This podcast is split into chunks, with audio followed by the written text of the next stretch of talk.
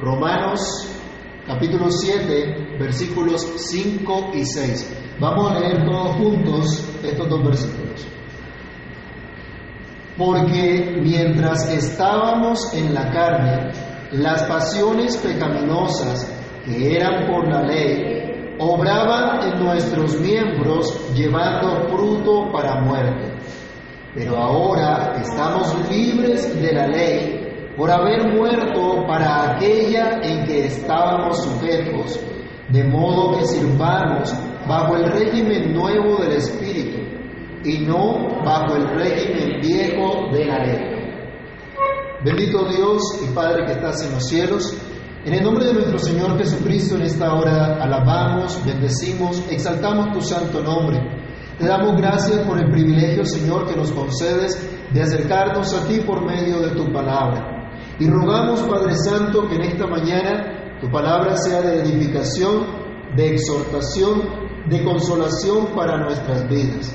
Que tu Espíritu Santo, Señor, quiera iluminar nuestro entendimiento para que comprendamos tu verdad, para que seamos afirmados en ella, para que seamos alentados en ella.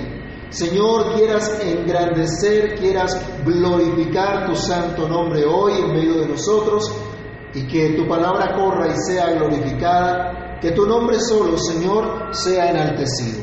En el nombre de Jesús te lo pedimos dando gracias. Amén. ¿Pueden tomar asiento, mis hermanos?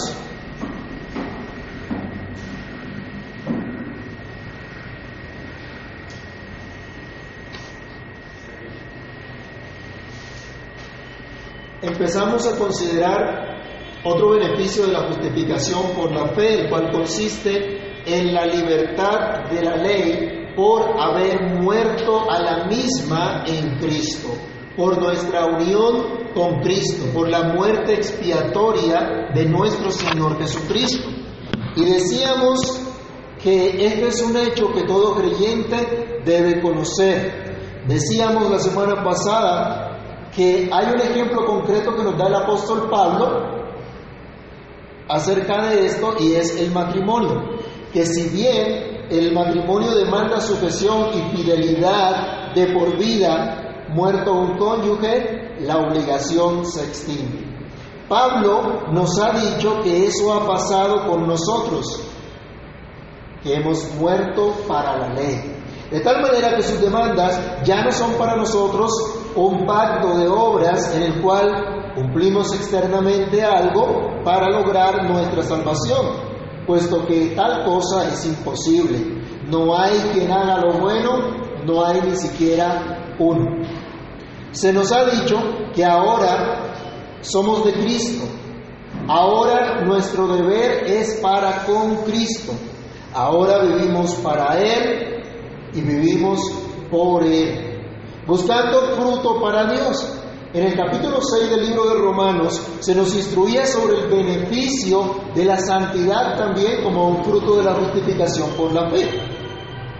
Ahora tenemos este beneficio ligado a otro que es la libertad de la ley.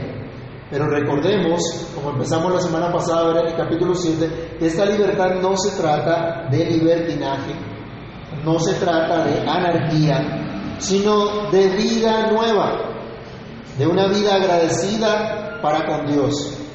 Ahora, el apóstol sigue insistiendo en estos versículos en lo que debemos entender como la libertad de la ley.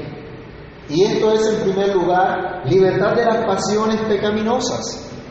¿Cómo es esto?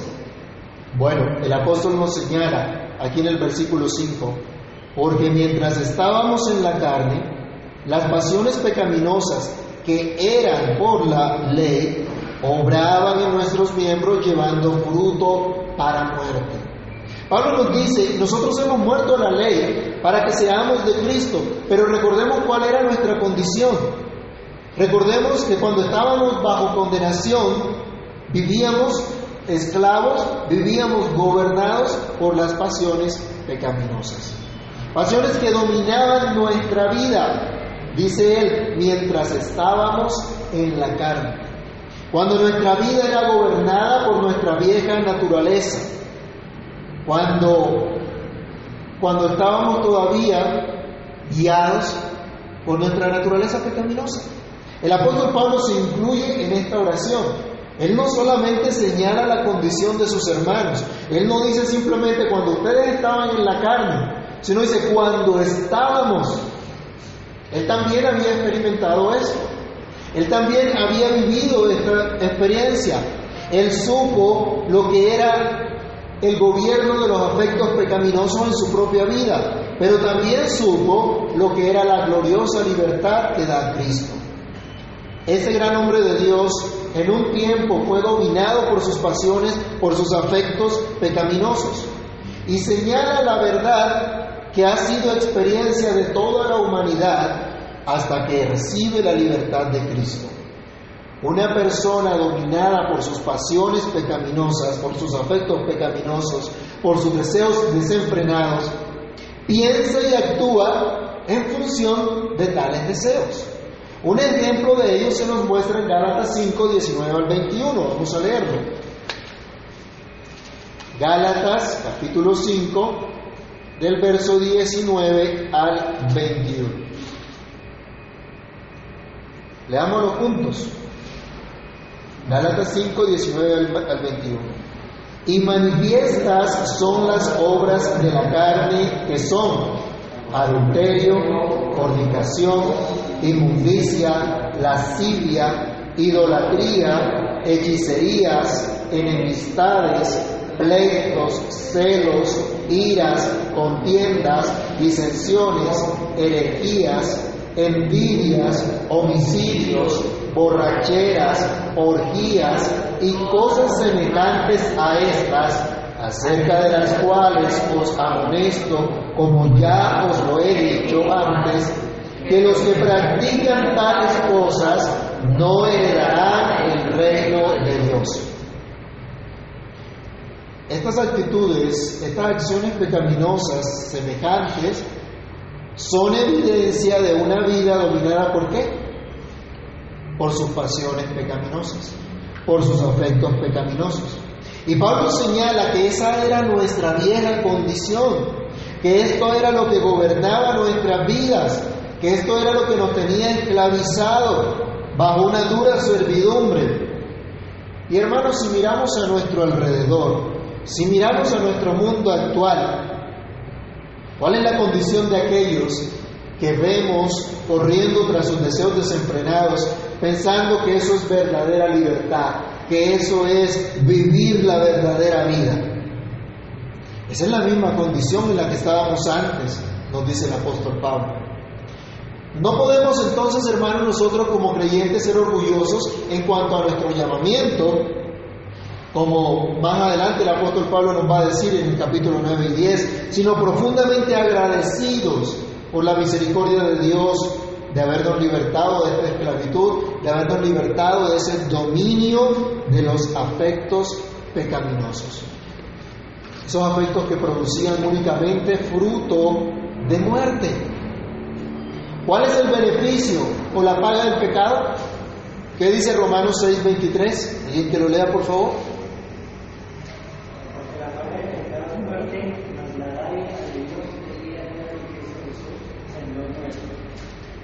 La paga del pecado es muerte. ¿A qué conducen los deseos desenfrenados que se mencionan en Gálatas 5, 19 al 21? A la muerte. Tristemente, esto es lo que hay a nuestro alrededor hoy día, pero también lo que hubo en tiempos de Pablo. En la época de Pablo también era lo que estaban viviendo, una cultura que promueve por toda clase deseos desenfrenados.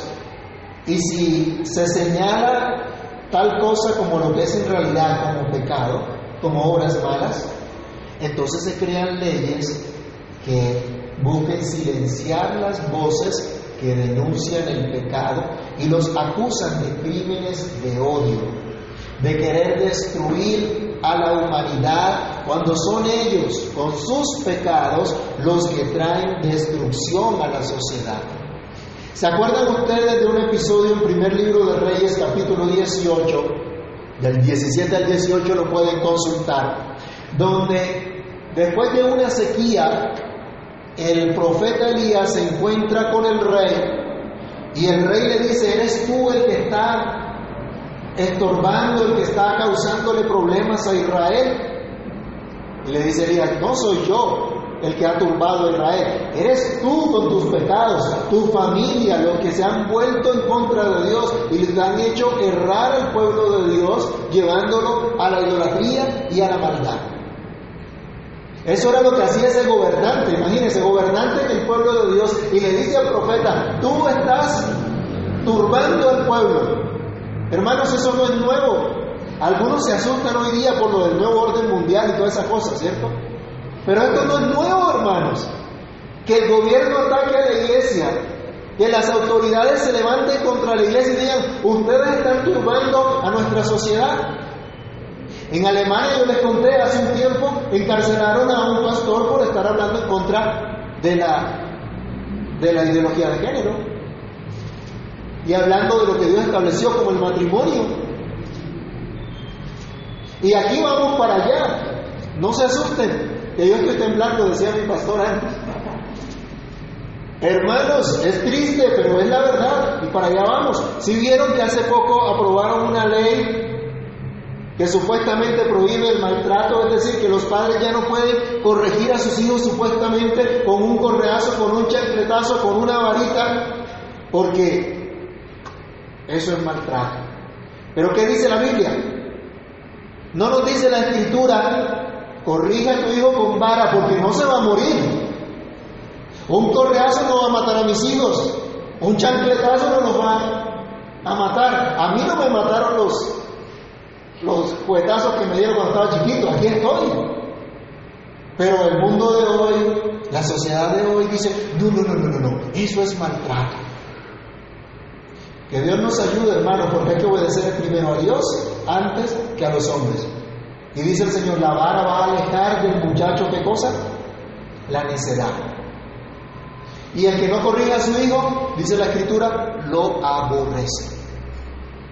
¿Qué es lo que nos está llevando a esta sociedad? A una cultura de muerte, de destrucción. ¿Quiénes son los que verdaderamente destruyen la familia?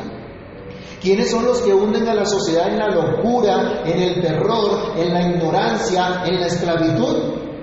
Déjeme decirle que no son los cristianos fieles a las escrituras, aunque se les tilde de ignorantes.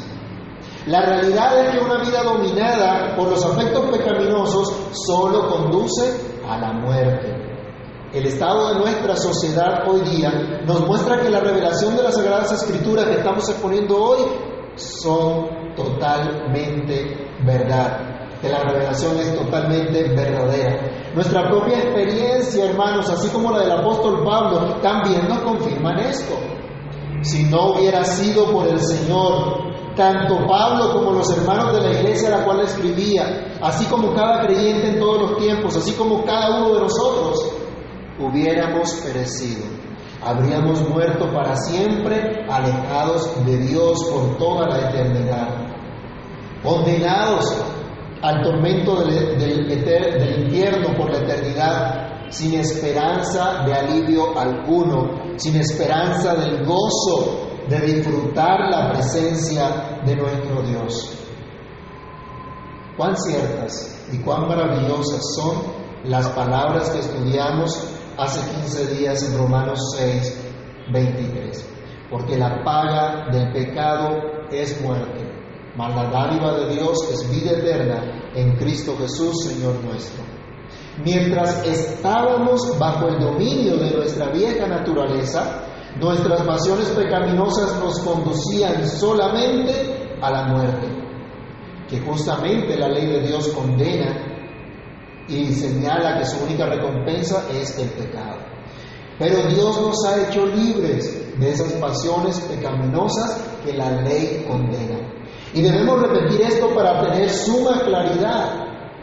La santa ley de Dios muestra lo que es el pecado y veremos al estudiar en los versículos 7 al 13 de este capítulo cómo es que debemos entender esto, que las pasiones pecaminosas obraban por la ley o eran estimuladas por la ley. Porque Pablo va a decir, entonces la ley es pecado, de ninguna manera. Dice, pero yo no conocí el pecado sino por la ley. Lo cierto es que la ley de Dios muestra cuál es su voluntad revelada y señala el castigo, la maldición de no hacer conforme ella dice. La ley muestra lo que es el pecado y condena los afectos malvados, los afectos pecaminosos que tenemos desde que nacemos. ¿Se acuerdan del Salmo 51.5? ¿Qué decía David? En pecado me concibió mi madre. Somos una generación depravada, una generación, una raza caída. Así que Dios condena estos afectos y condena, por supuesto, el rendirse a dichos afectos pecaminosos. Pero recordemos que ya no hay condenación para los que están en Cristo Jesús, los que no andan conforme a su vieja naturaleza, conforme a sus viejos deseos, sino conforme al Espíritu. Con esta buena noticia pasemos a nuestro segundo punto. Ahora somos libres. Es lo que nos dice el apóstol Pablo. Sí, Pablo y la iglesia que estaba en Roma y todos aquellos que en todo lugar y en todos los tiempos han puesto su esperanza en Dios como su Salvador, en aquel que vino en su nombre para redimirlos del pecado, ahora son libres. Ahora estamos libres. Esa es la nueva realidad de, de cada uno de nosotros, mis hermanos, de todos los creyentes. No importa que el hombre se invente hoy nuevas realidades, o nuevas normalidades que no son más que patrañas, la verdadera nueva realidad del creyente es que Cristo lo ha hecho libre. Somos verdaderamente libres solo por medio de la fe en Jesucristo. No por seguir una teología de la liberación que dio, por ejemplo, origen a las guerrillas en Latinoamérica y que tanto daño han causado. Prometieron ser los caudillos y los defensores que traerían la liberación de la opresión imperialista y que han traído solo miseria a nuestras naciones. No somos libres, hermanos, por identificarnos con filosofías paganas y hedonistas que prometen felicidad al ser humano al decirle puede ser todo lo que quiera ser. Si la persona se siente un gato, entonces será feliz viviendo como un gato, aunque solo tenga dos piernas y cuatro patas, y no cuatro patas. No somos libres, hermanos, de desconocer la voluntad de Dios, agradable y perfecta, y andar en ella, sino que somos libres de la ley que nos condenaba, somos libres de la condenación. Vayamos al versículo 6, dice nuestro texto, pero ahora Estamos libres de la ley por haber muerto para aquella en que estábamos sujetos, de modo que sirvamos bajo el régimen nuevo del Espíritu y no bajo el régimen viejo de la letra. La ley nos dice que la paga del pecado es muerte. La ley nos muestra que somos pecadores y por lo tanto merecemos la muerte. El Evangelio nos dice que Cristo murió por nosotros, que fuimos unidos en su muerte y por medio de su cuerpo, es decir, por su sacrificio en la cruz, nosotros también hemos muerto y ahora estamos muertos a la ley, por lo que ya no hay deuda, ya no hay acusación contra nosotros. Hemos muerto a la ley, nos ha dicho el apóstol Pablo, hemos muerto a nuestras pasiones pecaminosas que nos tenían cautivos que nos tenían en dura servidumbre, como la de un esclavo encorvado que anda sin poder levantar jamás su cabeza. Así era nuestra terrible condición, esa era la maldición de la ley, el dominio de la ley del cual ahora Cristo nos ha emancipado. Cristo llevó esa maldición en nuestro lugar para que ahora seamos libres de tal maldición libres de tal condenación. Pero fuimos hechos libres de esta ley para servir a Dios en el espíritu, no en la letra.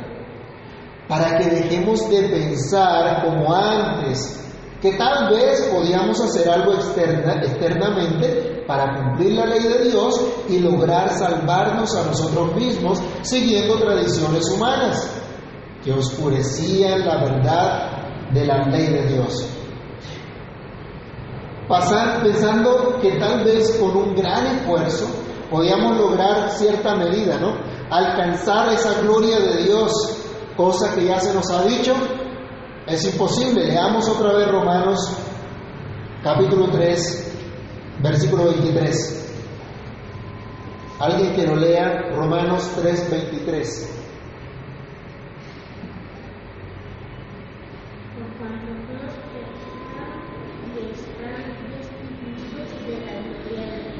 Por cuanto todos pecaron y están destituidos de la gloria de Dios, no alcanzan ese nivel, no alcanzan esa gloria de Dios. En esta semana, conocida como Semana Santa o la Semana Mayor, muchos dicen respetar este tiempo para tomarse un, momento de reflexión. Unos van a sus congregaciones, otros hacen peregrinajes. Algunos, aunque, bueno, se haya restringido, ¿no? Desde hace un año los, peregrinajes por aquello del, del COVID. Pero a pesar de eso, Mucha gente sigue con sus tradiciones, hacen supuestos actos de contrición, observan ayuno de comer carne los viernes antes de entrar a la Semana Santa, en esta semana ven las películas de la pasión de Cristo y creen que por esto pueden lograr algún mérito delante de Dios. Pero pasada la semana siguen sus vidas de desenfreno, de pasiones pecaminosas, pero piensan que abonaron algo a Dios para lograr su lugar junto a Él en el cielo. Este y otro tipo de tradiciones que algunos estiman, aunque tengan alguna reputación, son inservibles ante los apetitos de la naturaleza pecaminosa. Nunca podrán cambiar el corazón, nunca podrán convertir el alma. Los que pagan las mandas pueden caminar descalzos todo lo que quieran o pueden darse latigazos todo lo que quieran, pero eso no va a cambiar su corazón. Eso no va a cambiar su condición caída, su naturaleza pecaminosa. Solamente cuando el Espíritu de Dios obra en el corazón, da vida. Ilumina el entendimiento para comprender lo que en realidad es la verdad de Dios expresada en su palabra. Es entonces cuando se puede experimentar lo que experimentó el salmista al decir, la ley de Jehová es perfecta que convierte el alma. El testimonio de Jehová es fiel que hace sabio al sencillo.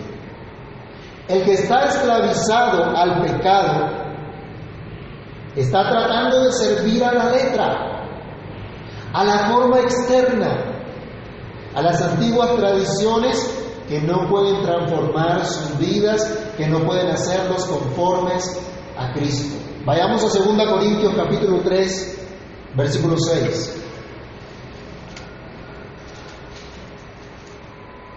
Segunda carta a los Corintios, capítulo 3, verso 6.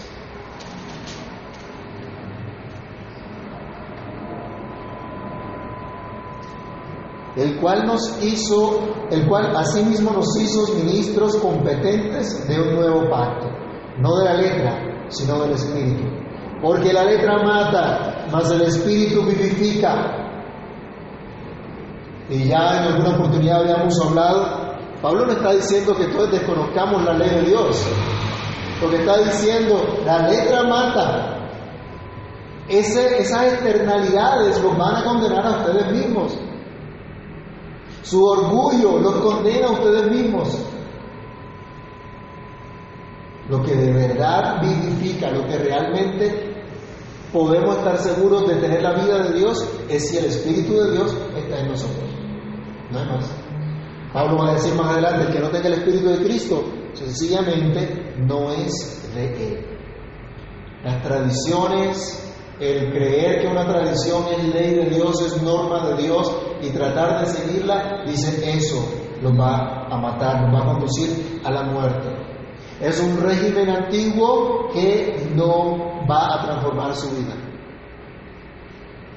Y dice, ahora usted tiene una nueva realidad, el creyente tiene una nueva realidad.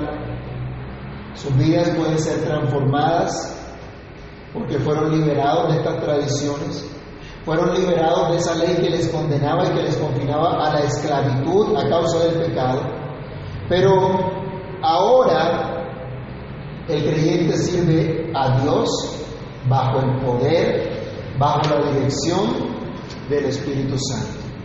El creyente ahora tiene la capacidad de agradar a Dios por el Espíritu Santo que le fue dado.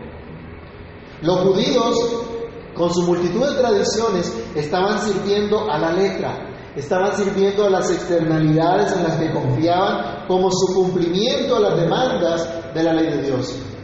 Acuérdense que en el capítulo 2 estábamos hablando, vimos cómo Pablo señalaba a estos judíos que se enorgullecían porque eran circuncidados.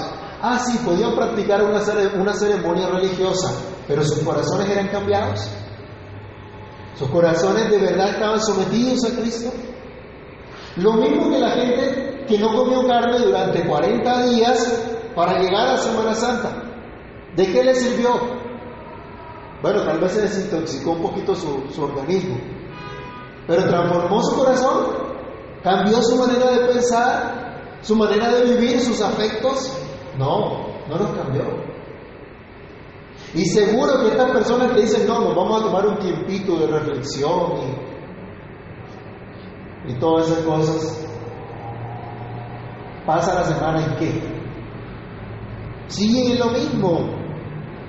Entonces los judíos también tenían tradiciones y confiaban en el cumplimiento de esas demandas como lo que les aseguraba el ser agradables a Dios, justificados delante de Dios. En ese sentido, entonces, ellos estaban bajo el dominio de la ley, el gobierno, el régimen antiguo de la letra. Y ellos pensaban que cumplían al pie de la letra, que cumplían lo que se decía, lo que estaba escrito pero no era nada más que pura apariencia. Pero los creyentes, por la obra de Jesucristo, quien ahora ha derramado su espíritu en ellos, en sus corazones, como nos decía ya en el capítulo 5, ahora deben servir de una nueva manera a Dios por medio del Espíritu Santo. Ese mismo espíritu del que se habló en el capítulo 5 y que se va a hablar en el capítulo 8 este espíritu del que habla Pablo aquí no puede ser otro más sino el Espíritu Santo, que es aquel que nos convence de justicia, de pecado y de juicio. Es aquel que nos trae a Cristo. Es aquel que nos hace venir a Cristo. Es el que da verdadera vida. El único que nos capacita para vivir conforme a la voluntad de Dios. Ese es el que Pablo decía a Timoteo, nos fue dado espíritu de poder, de amor y de dominio propio. Esta es, hermanos, la libertad que Cristo nos ha dado, libertad de la ley para que sirvamos y adoremos a Dios en espíritu y en verdad. La libertad de la ley entonces implica libertad de la condenación justa que la ley nos imputaba a causa de nuestros propios pecados, arrancando con el pecado de Adán. Libertad para no seguir en ese viejo régimen de externalidades, de supuesto cumplimiento a la letra de la ley. Hemos sido liberados por la obra de Cristo, la que en esta semana algunos dicen recordar, pero que el resto del año parecen olvidar. Nosotros recordamos a diario esta obra de Cristo por su Espíritu que mora en nosotros y por quien ahora llevamos fruto para Dios, sirviéndole en santidad, como ya hemos estudiado en el capítulo anterior. La pregunta es, ¿estamos viviendo en esa gloriosa libertad? ¿O estamos tratando de servir a Dios estando aún en esclavitud? ¿Ha recibido el Espíritu de Dios o pretende servir bajo el régimen antiguo de la letra? Hermanos, debemos orar al Señor y pedir a Dios con todo nuestro corazón que experimentemos cada día esta maravillosa libertad por la cual ya no somos condenados por la ley, ya no estamos esclavizados a los deseos pecaminosos para obedecerlos, sino que tenemos el Espíritu Santo para servir a Dios como Él quiere. Oremos a nuestro Dios. Bendito Señor, Padre nuestro que estás en los cielos, en el nombre de Cristo Jesús, oramos a ti, clamamos a ti en esta hora por tu favor, por tu misericordia, por tu gracia. Reconocemos, Señor, que sin ti nada somos, que sin ti nada podemos hacer.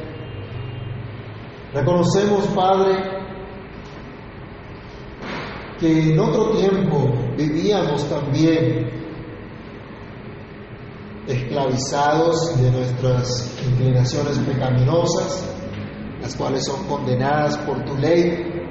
Y estábamos esclavos de la ley porque estábamos bajo condenación, porque simplemente se nos mostraba lo que habíamos hecho, lo que es perverso delante de ti, y tratábamos, Señor, en nuestras fuerzas de justificarnos a nosotros. Pero gracias porque Cristo Jesús fue el que ganó esa justificación y ahora nos libertó de esta esclavitud y ahora nos libertó de esta condenación y por eso podemos servirte, como dice la Escritura, en lo nuevo del Espíritu, en lo nuevo, Señor, que tú has hecho, en la nueva obra que tú has hecho en nuestras vidas. Permite, Dios, que experimentemos cada día esa novedad de vida por tu Espíritu en nosotros. Ayúdanos, Señor, para que esto sea una realidad en cada uno de nosotros, para tu gloria, para tu honra. Que sea esto lo que experimentemos en nuestro diario vivir. Para que de esta manera, Dios, podamos honrarte, podamos glorificarte y tener testimonio en nuestro espíritu que somos tus hijos, que nos diste tu Espíritu Santo y que ahora podemos servirte en amor todos los días de nuestra vida. Obra, Señor, en cada uno de nosotros y permite que tu palabra, Dios, haga lo que tiene que hacer en nuestros corazones para tu gloria y tu honra. Todo esto, Señor, te lo pedimos en acción de gracias en el nombre de Jesús. Amén.